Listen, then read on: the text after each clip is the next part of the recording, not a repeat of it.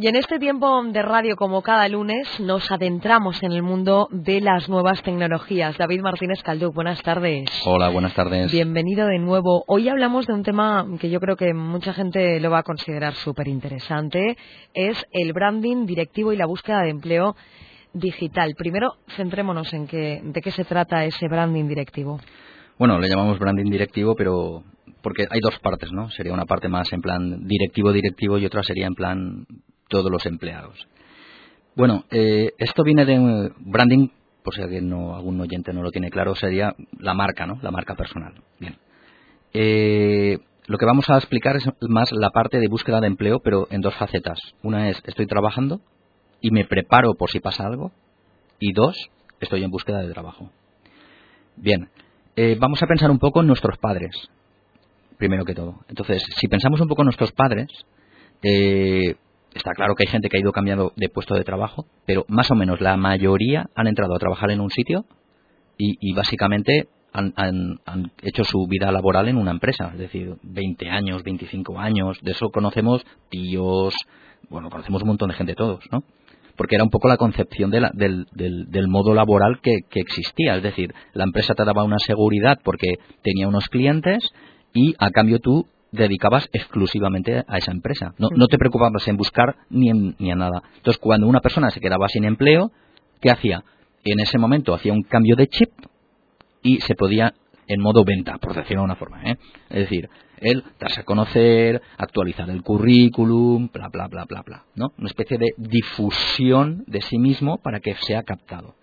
¿Vale? Problema que ocurre ahora y que por lo que pinta va a ser la tendencia a largo plazo y es que las personas, no todo el mundo, de hecho, una minoría va a estar toda la vida en el puesto de trabajo, pero muchas personas van a ir cambiando de puesto de trabajo.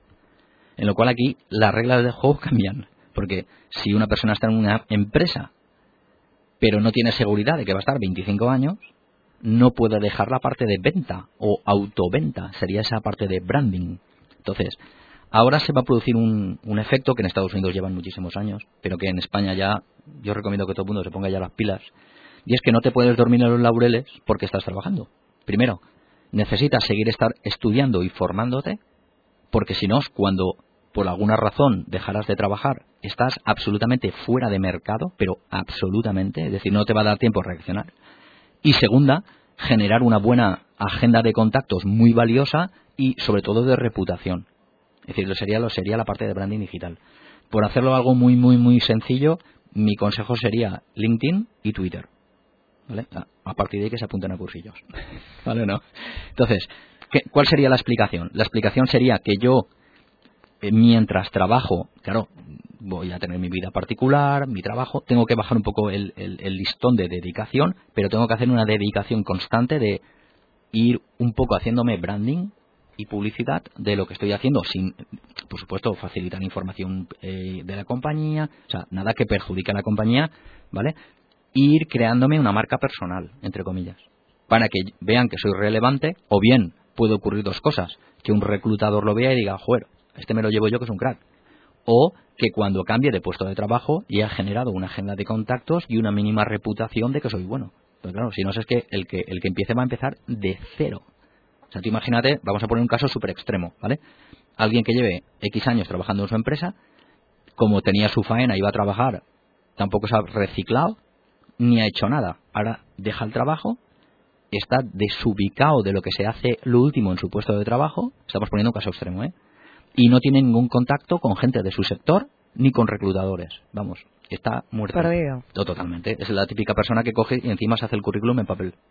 ¿Cómo empezar a hacer todo esto? ¿Cómo empezar a, como dices tú, autovenderse?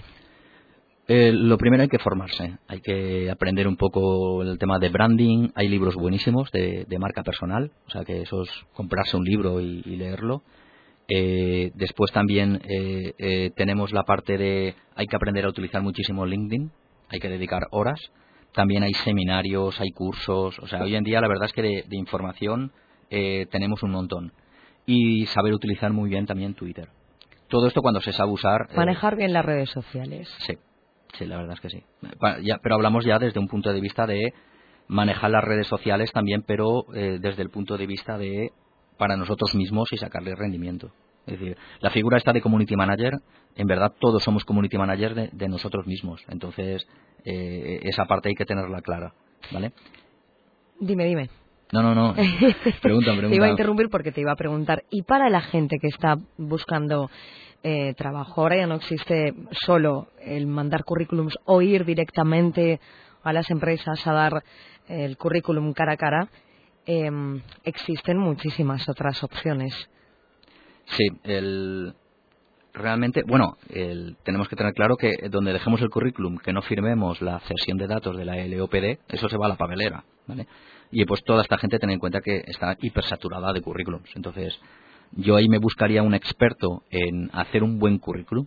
Yo no, voy aquí a hacer publicidad, pero conozco algunos que... Para que llame la atención. Totalmente. La, mayoría de los currículums, el, problema que ocurre es que la mayoría de los currículums están hechos desde un punto de vista a la española, ¿vale? Y hay que hacer currículums a la americana, que sería LinkedIn, que es muy enfocado a qué consigo, qué valor aporto, qué puedo hacer por la empresa. No, no me digas que has calentado el asiento, sino qué, qué, puedo aportar, ¿no? Entonces, desde ahí ya eh, no se consigue atención al, reclutador. Y después que todo va por la parte digital, es decir, eh, hay que saberse manejar un poco la parte digital. Hay, hay talleres, el SERVEF da formación, en la Cámara creo que también están haciendo talleres. Es decir, hay que dedicar mucho tiempo a saber cómo venderse y encontrar el empleo. ¿eh? O sea, esto, el buscar empleo, yo siempre lo digo que eso es un, empleo. Primero hay que formarse para saber cómo hacerlo. Sí, porque ha cambiado muchísimo. Ha cambiado mucho, mucho, mucho. ¿Qué es lo que está más de tendencia a la hora de presentarse eh, o presentar un currículum hoy en día? Porque hace poco eh, mucha gente realizaba vídeos, ¿verdad? Hubo una época en la que se puso eh, en auge el tema de los vídeos para explicar o para mandar currículums. ¿Esto ya ha pasado o, continúa igual? ¿Cuáles son las últimas tendencias em, digitales para la búsqueda de trabajo? Sí, la, parte del vídeo, bueno, está bien. Habría que ver, la verdad es que habría que ver exactamente qué, nos puede aportar el, hacer un vídeo. Porque yo he visto algunos vídeos que yo creo que perjudican al candidato. Eh, sobre todo lo que, lo que, habría que hacer es eh, buscarse un buen asesor para hacer un buen currículum. Yo conozco casos de gente que ha hecho el currículum bien hecho, que lo han asesorado bien y ha empezado a tener entrevistas. Yo, no digo encontrar empleo, cuidado, ¿eh? porque encontrar empleo es que pasas la entrevista. Simplemente el conseguir entrevistas yo creo que ya es algo muy positivo. ¿Vale? El, el currículum tiene que ser algo muy, muy, muy extracto. Estamos hablando de un folio o dos, que ya es mucho, dos folios ya es mucho, porque hay que hacerlo para cada puesto de trabajo y entonces si quieren más ya te piden el currículum completo. En esa parte, eh, tampoco nos da tiempo porque entonces ya tenemos que estar aquí 20 horas hablando, pero LinkedIn es una de las grandes herramientas. Pero para, eso están los cursos de formación, para que se le explique cómo presentarse en cada una de las redes sociales. Porque simplemente. De forma digital. Claro, eh, estamos dando datos de hace dos años, ¿vale? Hace dos años se hicieron 3.700 millones de búsquedas en LinkedIn, buscando a gente y empresas es una herramienta muy y además LinkedIn todo lo que tiene lo manda a Google y como LinkedIn tiene un posicionamiento muy bueno tu marca se posiciona muy rápido o sea que es una herramienta muy muy muy potente yo le digo siempre branding directivo porque realmente eh, hay que tener esa visión porque trabajo mucho con directivos pero sirve para todo el mundo y pues eh, un concepto muy importante eh, no hay nada más valioso que los buenos contactos entonces, hay que cultivar buenos contactos, hay que buscar buenos contactos, hay que hacer buenos contactos. LinkedIn también para eso sirve muchísimo. Si no estás bien conectado, realmente es que estás muerto. Pero uno tiene que saber cómo hacerlo y como dice, repetimos, es importantísima la formación en todos los aspectos, pero sobre todo a la hora de buscar trabajo para que esa búsqueda sea efectiva. Primero hay que formarse para saber cómo hacerlo. David, el próximo lunes más de tecnologías. Buenas tardes. Buenas tardes.